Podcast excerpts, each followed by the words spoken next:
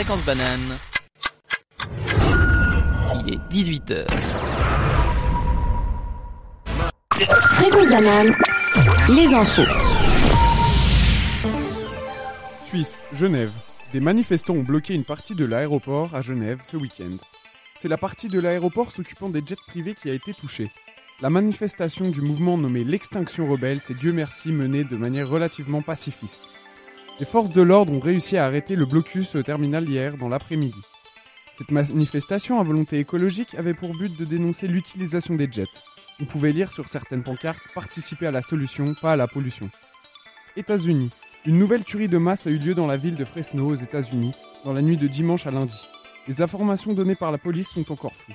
Le drame a eu lieu dans une résidence où une trentaine de personnes étaient rassemblées pour regarder un match de foot.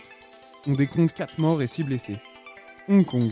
De violents affrontements se sont déroulés aujourd'hui à Hong Kong. En effet, la police a lancé l'assaut contre l'université polytechnique de Hong Kong, après plusieurs jours de siège. L'affrontement a, été extrêmement violent, suite à l'utilisation de plusieurs centaines de cocktails Molotov. Un camion blindé a notamment été incinéré. Bien que la police ait menacé de tirer à balles réelles, et fait une manifestation de force dans une vidéo où les forces de l'ordre apparaissent munies d'armes semi-automatiques, cela n'a pas dérogé aux ailes des manifestants qui se sont montrés particulièrement violents. La situation reste tendue malgré l'intervention musclée de la police hongkongaise. Yémen. Le conflit opposant les rebelles chiites à la coalition des pays arabes menée par l'Arabie saoudite est en voie de résolution.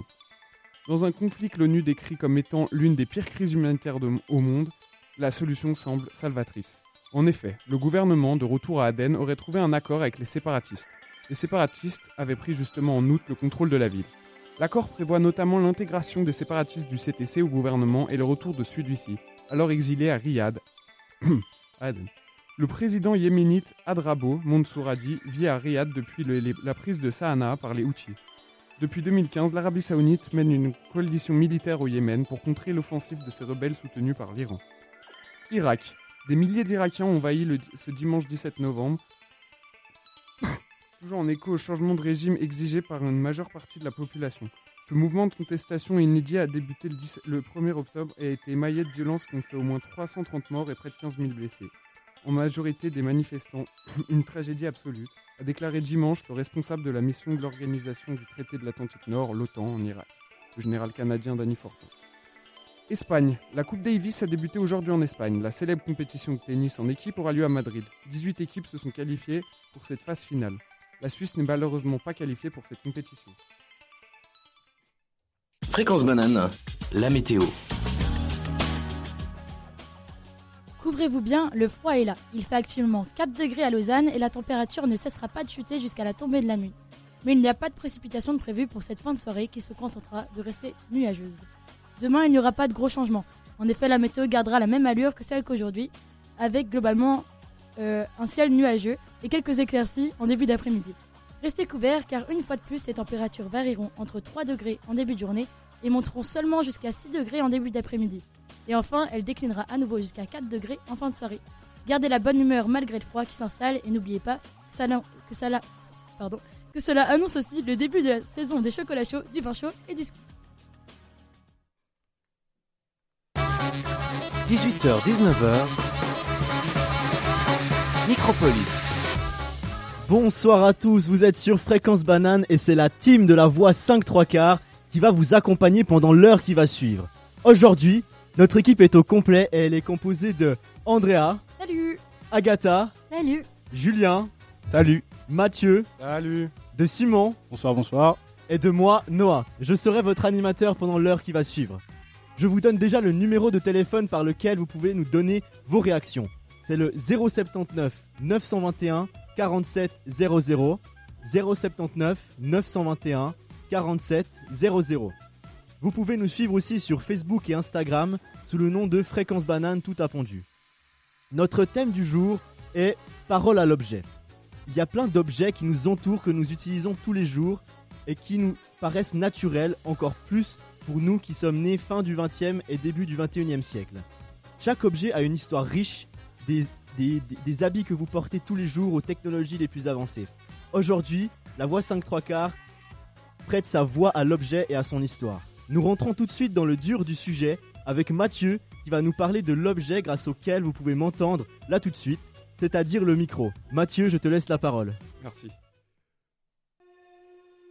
Oyez, oyez, braves gens, voici comment j'aurais commencé une chronique journalistique au Moyen Âge. Cependant, grâce à cette formidable invention qu'est le micro, plus besoin d'hurler pour rameuter des auditeurs. Il vous suffit de vous connecter tranquillement par exemple à la radio. Pour commencer cette chronique, je vais faire un rappel historique pour voir les origines de ce fameux microphone.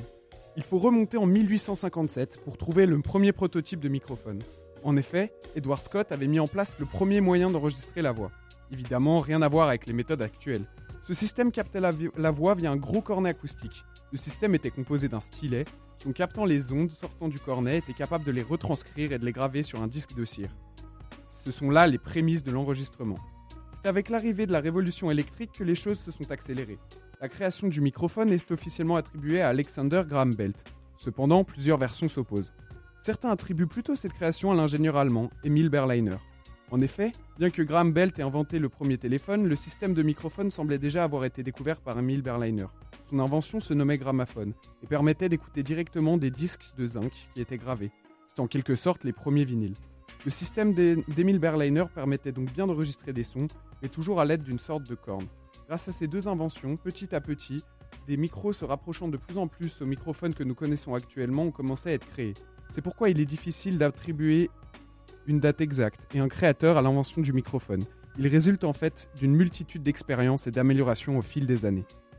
Après cette parenthèse sur l'aspect technique de la chose, attardons-nous maintenant sur ce qui en a découlé. Dans un premier temps, la musique. Avec l'arrivée des micros et donc des enregistrements, la manière de voir la musique a été totalement bouleversée. Plus besoin de se déplacer pour voir des concerts, on peut désormais écouter de la musique chez soi et surtout autant de fois qu'on le souhaite. La musique dépasse le statut éphémère et uniquement de spectacle qui la caractérisait autrefois. Elle devient également beaucoup plus simple pour y accéder.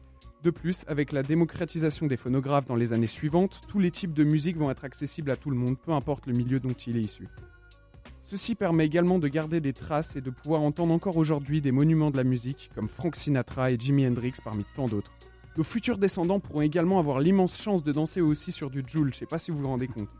De plus, avec l'arrivée des studios, il était désormais possible de perfectionner sa musique à l'extrême en enlevant toutes les impuretés dans le son ou les erreurs que les musiciens pouvaient faire lors d'une prestation en live. La musique prend donc désormais un tout autre tournant. Attardons-nous maintenant sur les médias résultant de cela et plus particulièrement la radio. Il était désormais possible d'avoir les informations en temps réel à la radio, plus besoin d'attendre le journal du lendemain ou de se contenter du bouche à oreille pour rester informé. Bien qu'à l'origine uniquement destinée pour les transmissions entre l'armée, l'utilisation de la radio va vite prendre le virage que nous connaissons. La première diffusion sans fil radio a eu lieu le 23 décembre 1900 dans le cadre d'une expérimentation. La première véritable émission radio destinée au grand public va quant à elle naître en Belgique en 1914. L'émission va être diffusée à partir d'une station installée dans la résidence royale du château de Laeken sous l'instigation du roi Albert Ier. La première émission comportait un concert en l'honneur de la reine- la Elisabeth de Belgique. Pour ne pas tomber aux mains des Allemands lors de l'invasion de la Belgique, l'antenne fut dynamitée. D'ailleurs, avec le début de la Première Guerre mondiale, l'utilisation de la radio va être uniquement dédié à l'armée et donc à une, utilisation militaire. Mais on assistait donc au balbutiement des premières émissions radio. Après la guerre, elles vont vraiment se développer et atteindre véritablement un rôle de média majeur. Enfin, n'oublions pas que cet outil n'est pas seulement utilisé dans le cadre de divertissement ou de l'art. Il nous permet également de traverser des époques. Il reporte à nos oreilles des faits marquants du XXe siècle. Parfois, ce sont des faits durs à entendre, comme par exemple le procès de Nuremberg, où on entend toute l'atrocité du régime nazi et qui a été entièrement enregistré. Ces procès symboliques, ces procès symbolisent la victoire contre la répression et forment un véritable monument qui, je trouve, est important d'étudier. Il y a aussi des discours marquants qui ont été immortalisés, comme le très célèbre I Have a Dream de Martin Luther King, l'appel du 18 juin 1940 de Charles de Gaulle, justement diffusé à l'époque à la radio, ou encore les multiples discours de Mandela durant sa lutte contre l'apartheid. Des faits marquants que nous ne devons absolument pas oublier et qui font désormais partie entièrement de notre patrimoine et de notre culture. Le microphone est donc un objet qui traverse les âges et qui nous compte de nombreuses choses. Plus que par la forme écrite, la forme orale permet aux archives de prendre une toute autre dimension. Bien que par la suite sublimée avec l'apparition des caméras et des vidéos, puis grâce à Internet qui rend un accès beaucoup plus simple à ces données, l'enregistrement est à la base de tous les médias et divertissements actuels. Voilà, c'est tout pour moi. Je vais maintenant laisser la parole aux autres, mais avant ça, je vous propose d'écouter peut-être le plus grand classique d'Oxmo Puccino qui, quant à lui, a mal au mic.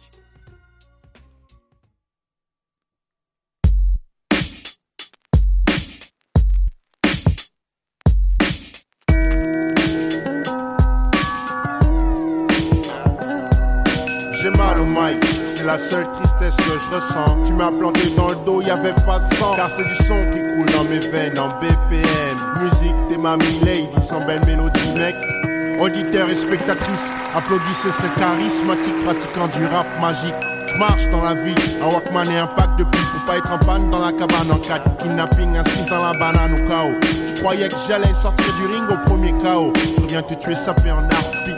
Délivre un titre pour suicidaire averti. Carabine à air déprimé, cherche tant pis. Passe la green, peace, assez pour 10 cendriers vides. Mes songes en profondeur sans escale ni scaphandrier. Gris dans ma vie, il fait tout le temps à cause des pots d'échappement. La musique est ma porte d'échappement. Chaque note m'apporte un rythme cardiaque. Suffit que le beat reparte pour que mon mic batte. J'ai mal au mic, c'est la seule tristesse que je ressens. Tu m'as planté dans le dos, y avait pas de sang. Car c'est du son qui coule dans mes veines en BPM. Ma lady, sans belle mélodie, mec, j'ai mal au mic. C'est la seule tristesse que je ressens. Tu m'as planté dans le dos, y avait pas de sang. Car c'est du son qui coule dans mes veines en BPM. Musique, t'es ma lady, sans belle mélodie, mec. ça fait un, encore moins deux pour le troisième couple. Je suis jamais parti, mais toujours de retour. Lumière à l'horizon, on traîne en bas des tours où j'étais hier, vite été hier, de thé à la menthe, on pense à nos potes pas morts de vieillesse.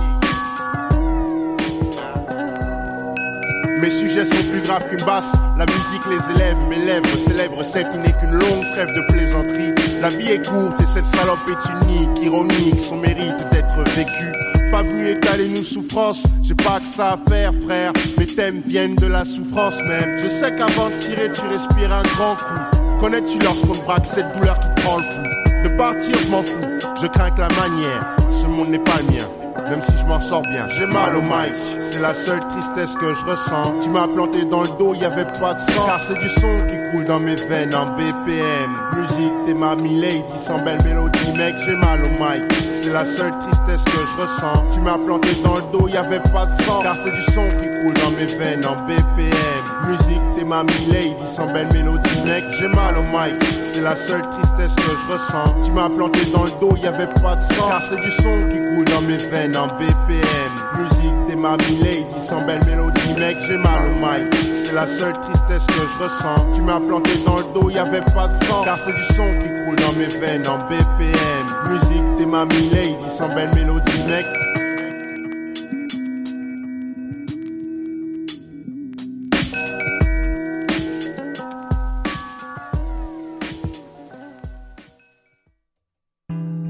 Banane L'infocampus.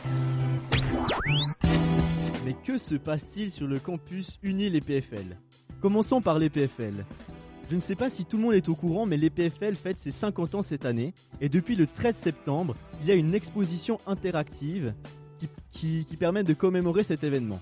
L'expo retrace le passé de pionniers de l'EPFL. On peut y retrouver des images des premières éditions de Balélec, et ça c'est plutôt cool.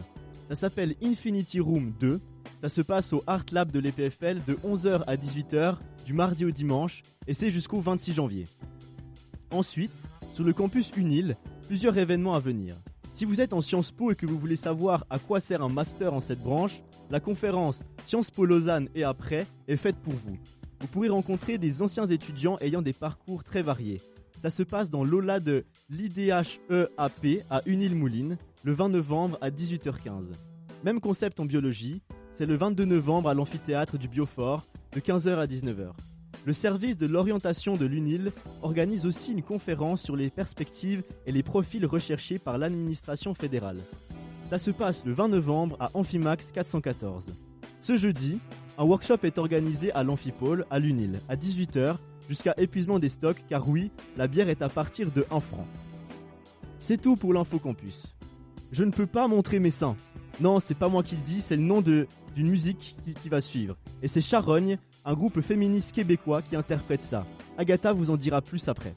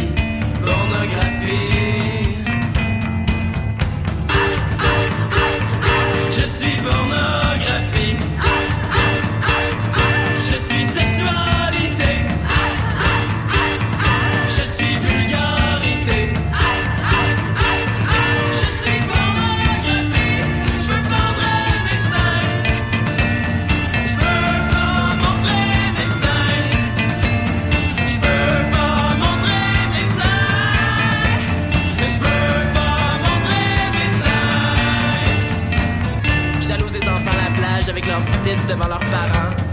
Jalouse des guenons avec leurs gros totons devant les flashs des touristes. Jalouse des hommes étaient en train de changer leur huile à moteur en chest. Puis jalouse des vaches avec leur pire.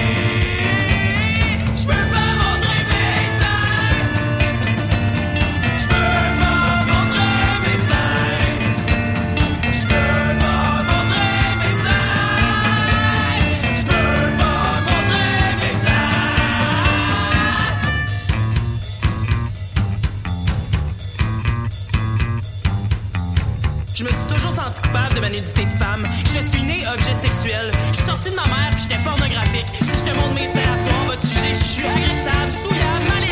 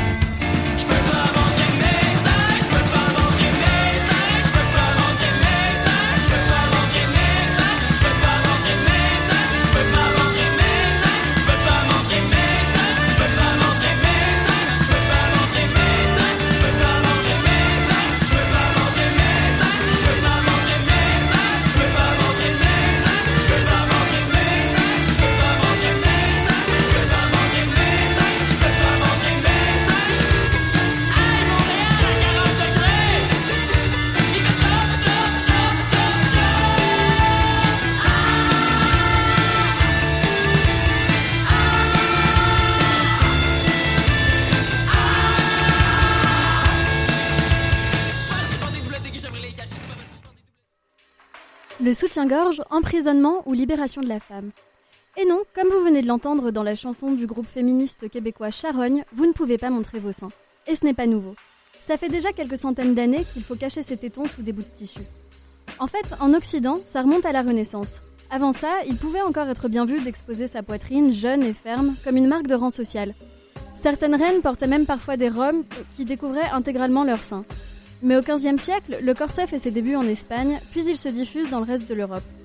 Au passage, une bonne dose de religion jettera un tabou sur la poitrine féminine qui va être de plus en plus considérée comme un attribut sexuel.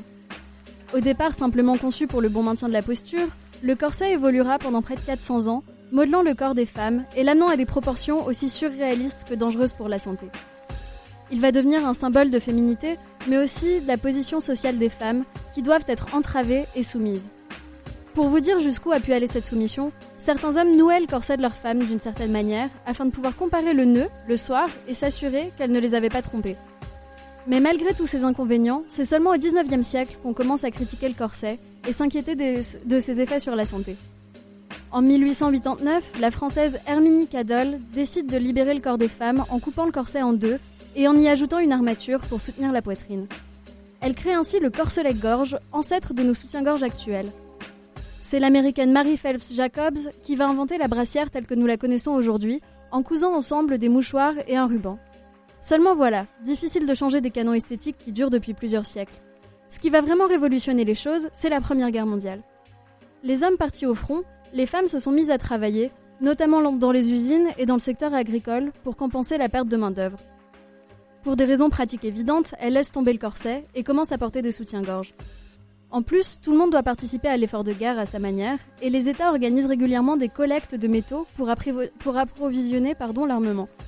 Les femmes sont alors invitées à abandonner leur corset et à donner aux autorités le métal contenu dans ces armatures. À la fin de la guerre, les femmes ne voudront pas reprendre leur rôle précédent, qui les cantonnait à l'intérieur de la maison et de leur corset. Elles se sentent les égales des hommes et décident d'effacer certaines de leurs caractéristiques féminines.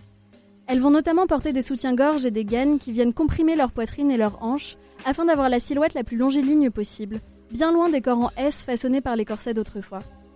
Après la Seconde Guerre mondiale, les femmes sont un peu plus libres, elles ont le droit de voter ou de divorcer et la féminité n'est plus vraiment un tabou, au contraire. Les pin-up des années 50, comme Marilyn Monroe, dressent fièrement leur poitrine plantureuse, mise en valeur par des soutiens-gorge pointus. Christian Dior remet le corset à la mode en 1947 avec le New Look.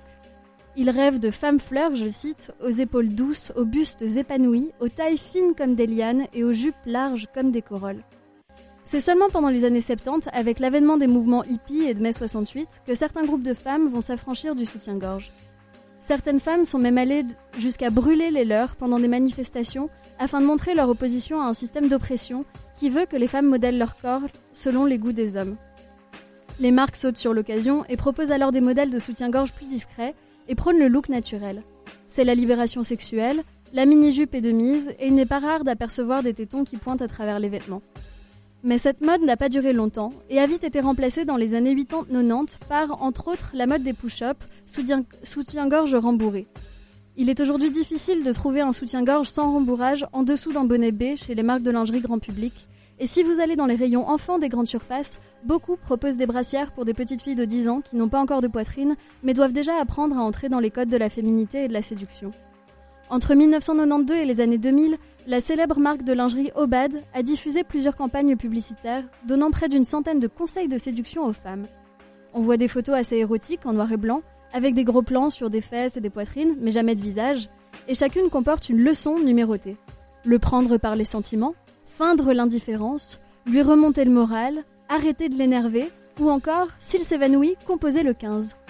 La femme est donc sans aucune subtilité invitée à mettre en valeur son corps pour un regard extérieur, généralement celui d'un homme, et ce dès le plus jeune âge.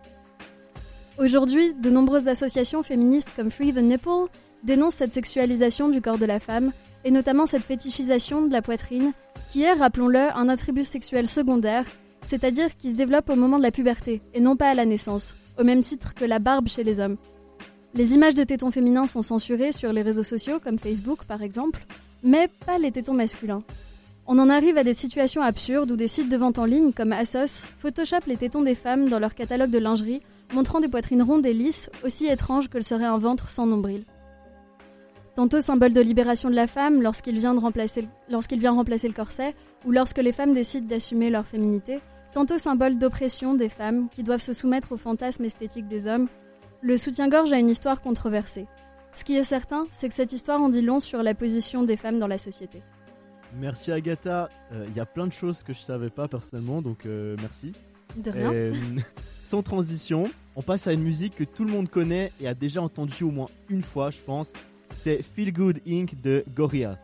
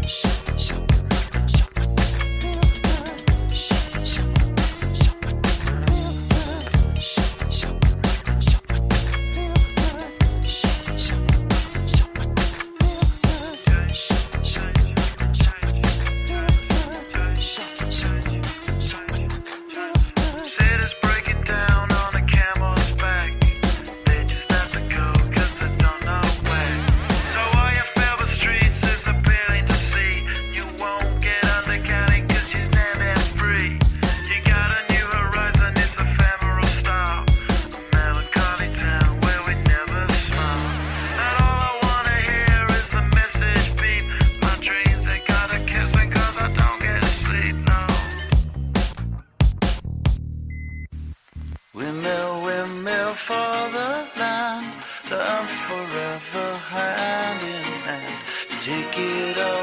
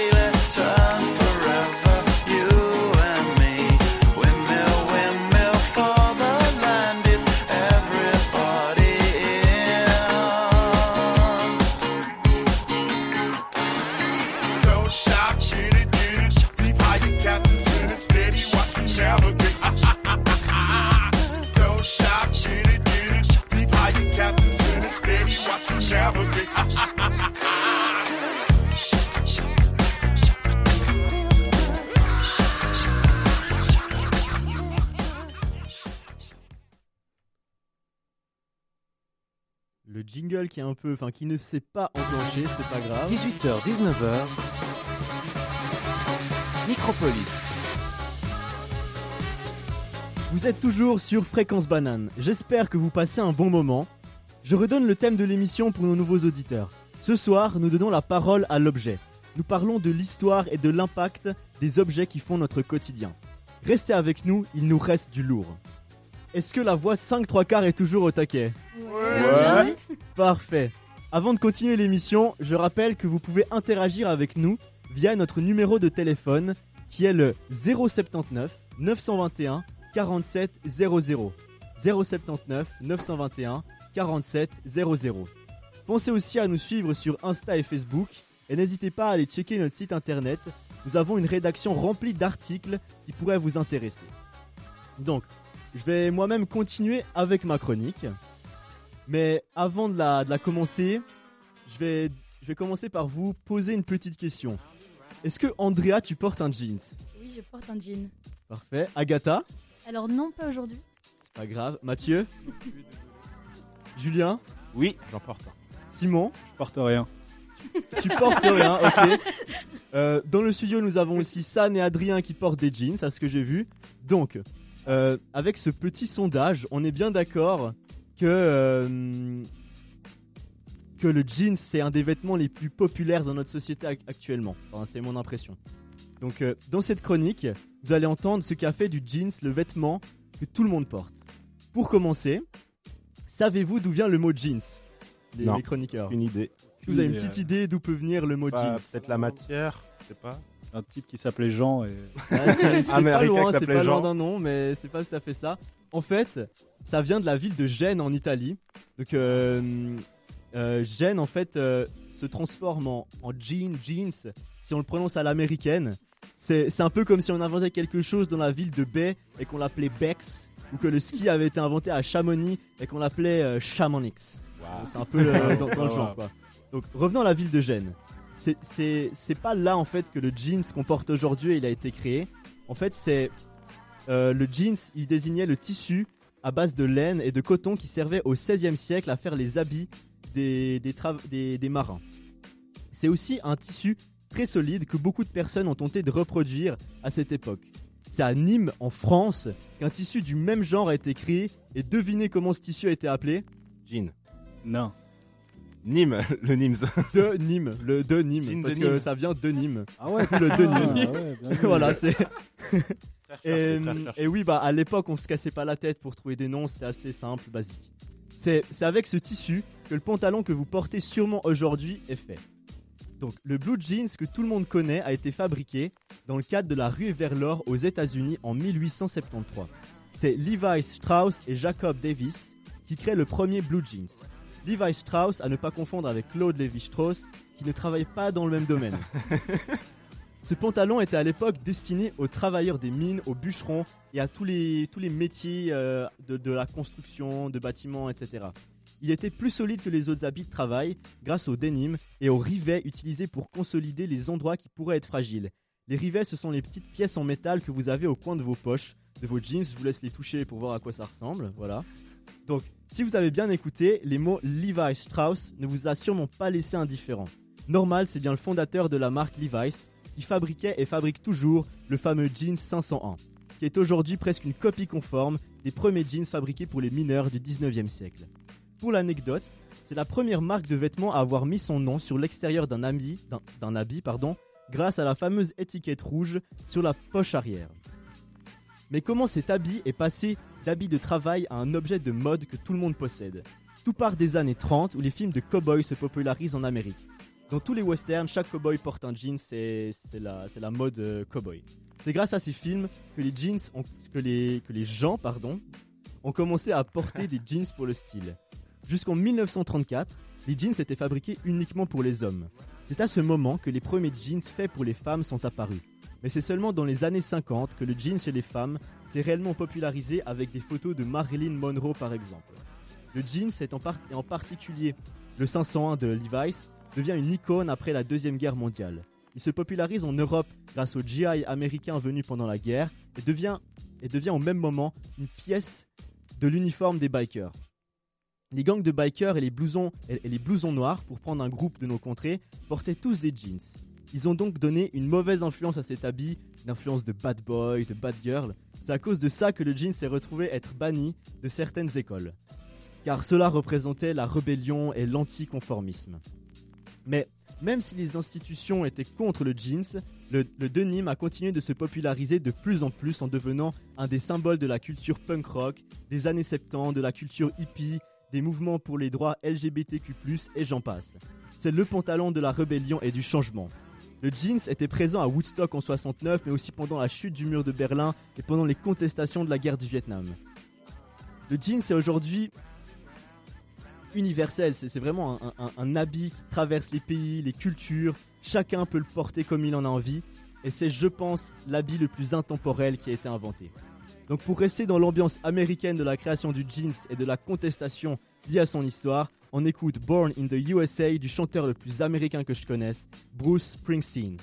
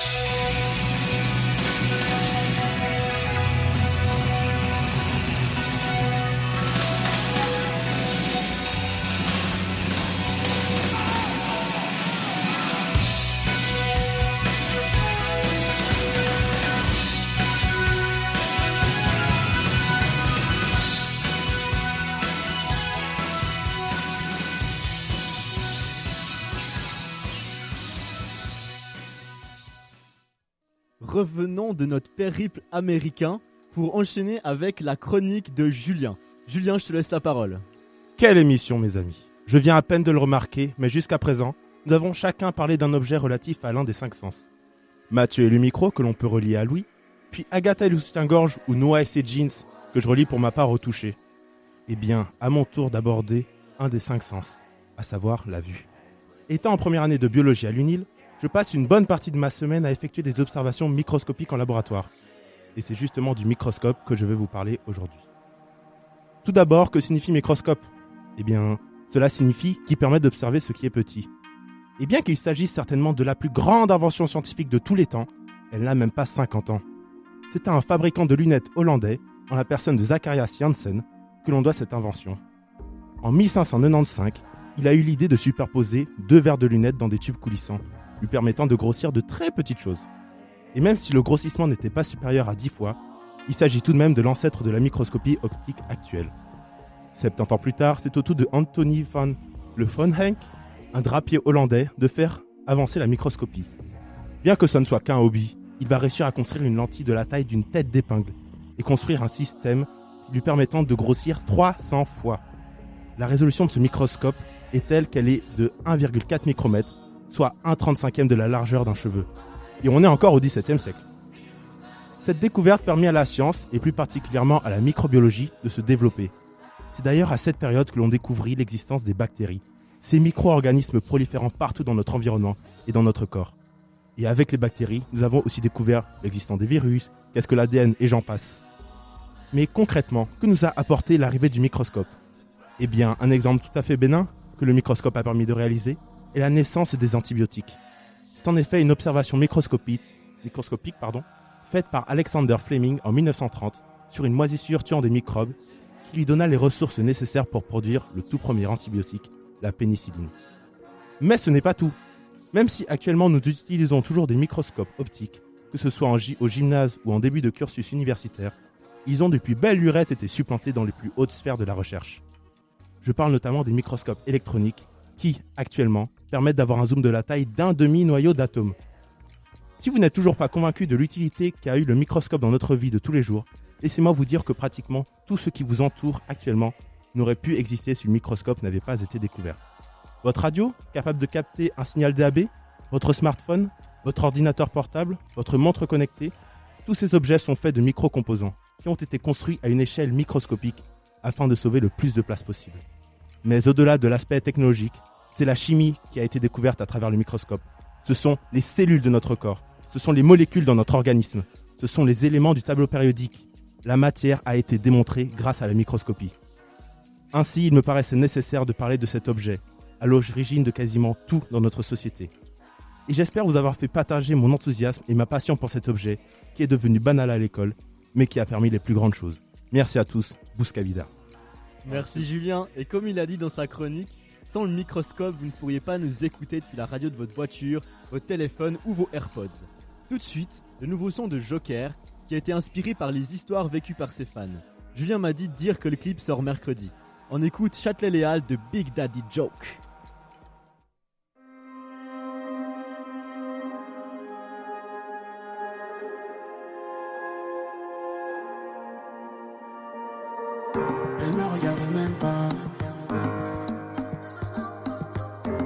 Et les semaines passent. Un jour faudra bien je lui parle. J'aime pas me donner un spectacle. C'est ironique venant d'un mec sur le spectacle. Avec Davidson en même temps, t'inquiète pas que je naille. Mais face à elle, ma timidité est un obstacle. Il faut que je me lance quand même. Je n'ai jamais vu la femme comme elle. Avec autant de sacs Chanel. Et être aussi simplement belle. J'aimerais apprendre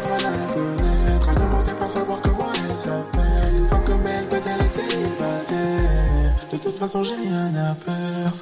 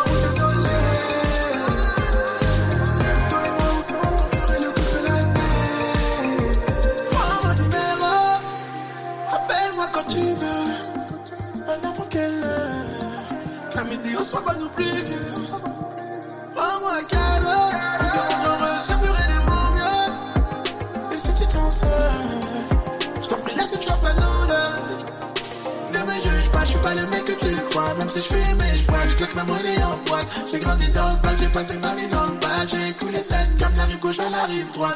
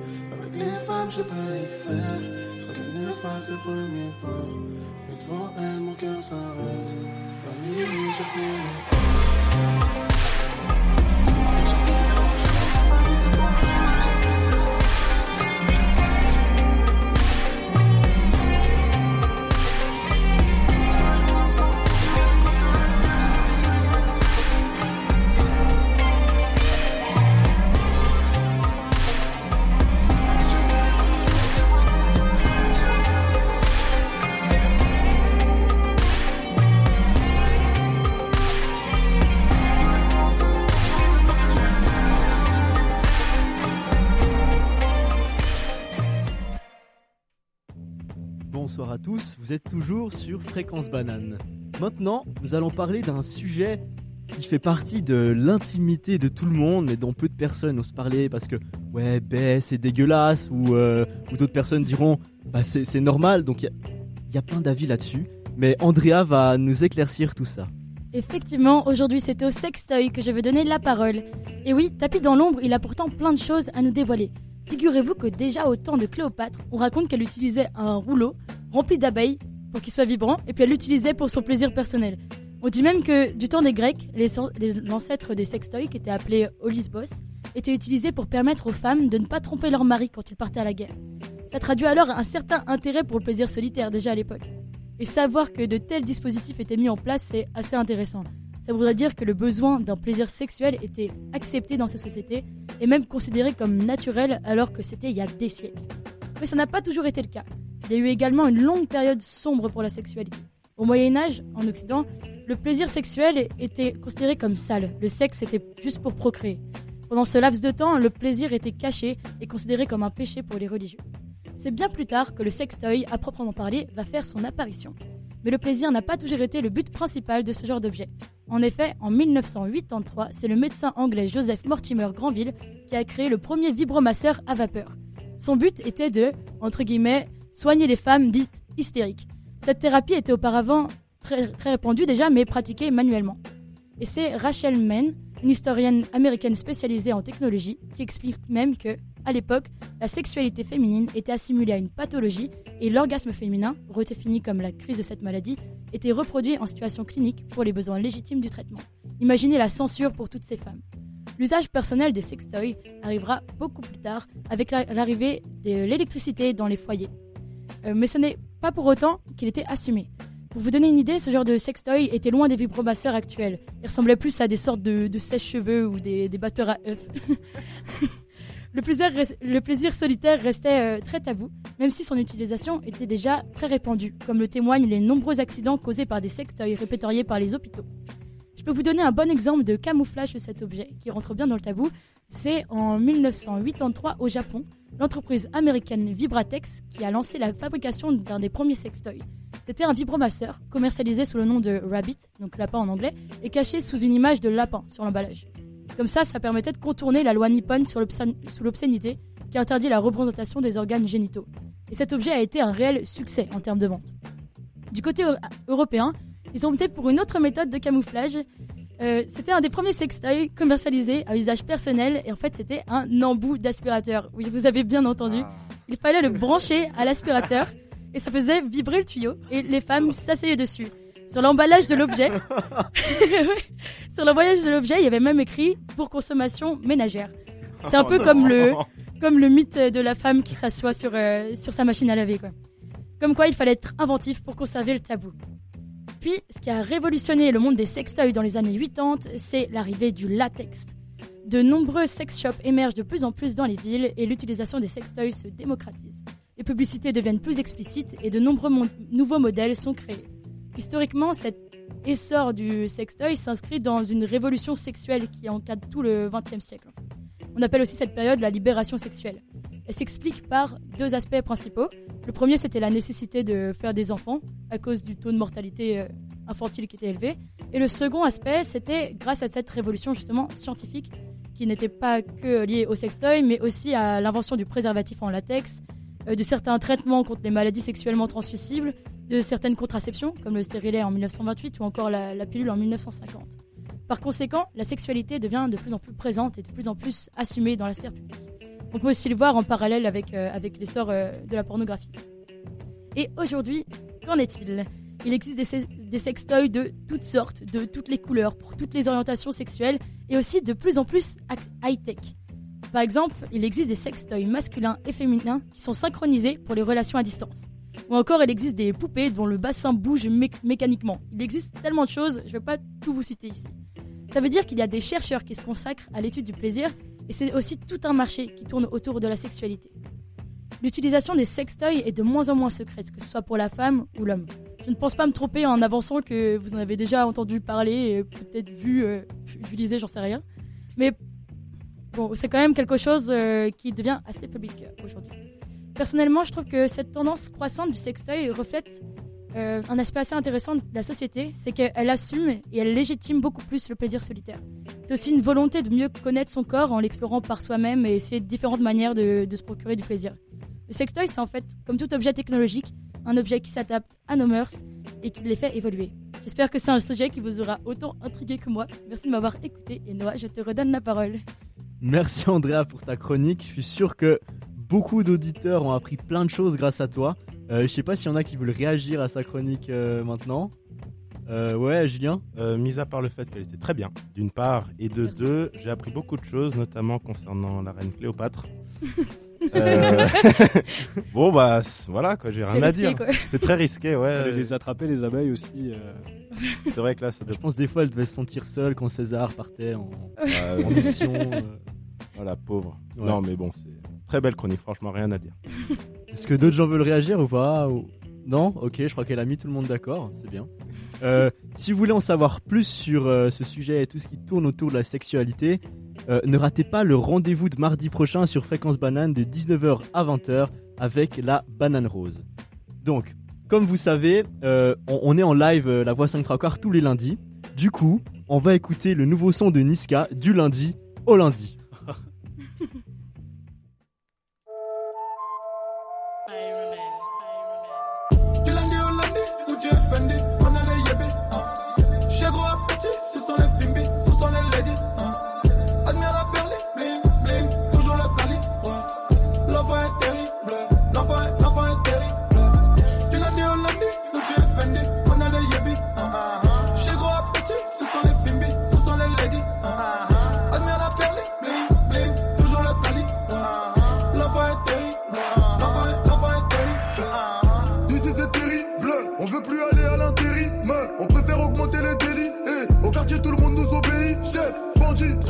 Galère. Voir ma face devient ton malheur. Imbécile, trop loin, ma gueule, toujours dans l'avion. Tu cherches qu'on revient tout à l'heure. Putain, c'est mort. La dot est trop chère, je vais la passer. Façon, cousin, ou j'avoue a. Ici les zinzins, chez les voisins. Ici les zinzins, braque les magasins. Bazar, charroute à cause, même en bazin. La cité m'a dit de le faire. Promis, juré, je vais tout raser.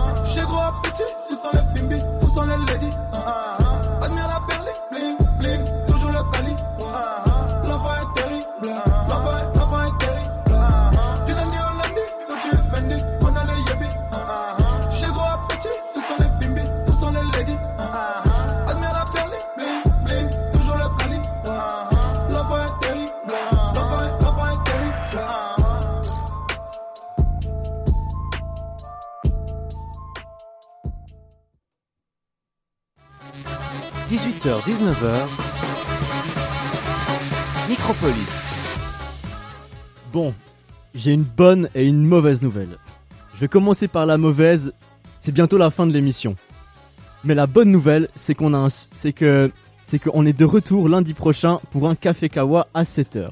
Ouais, ouais. Ouais, on est là. Euh, est-ce que mes, les chroniqueurs, vous avez un petit mot de fin? Euh, bah, euh, bonne semaine. Euh, on vous aime bien. autant que vous êtes. Et, et écoutez notre podcast, pas besoin de se lever pour écouter le café kawa. Ouais, on, le, on mettra de toute façon dans l'après-midi, donc vous inquiétez pas, dormez. Dormez si vous pouvez dormir, Sinon, écoutez-nous en direct, réagissez. soutenez-nous parce que nous on se lève tôt, autrement c'est c'est cool aussi. Euh, vous avez quoi de prévu demain Je sais pas. euh, TP de Chimie, TP Ah oui, t'as ton TP de 8h. 8 heures de chimie. Ah, c'est Yes. chaud ça. Clairement. Courage à toi. Bon, on finit sur la douce voix de Lauryn Hill avec le son To Zion.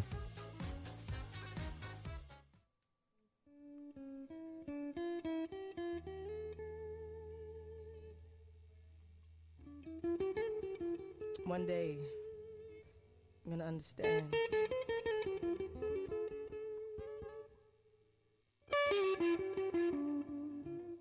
Zion.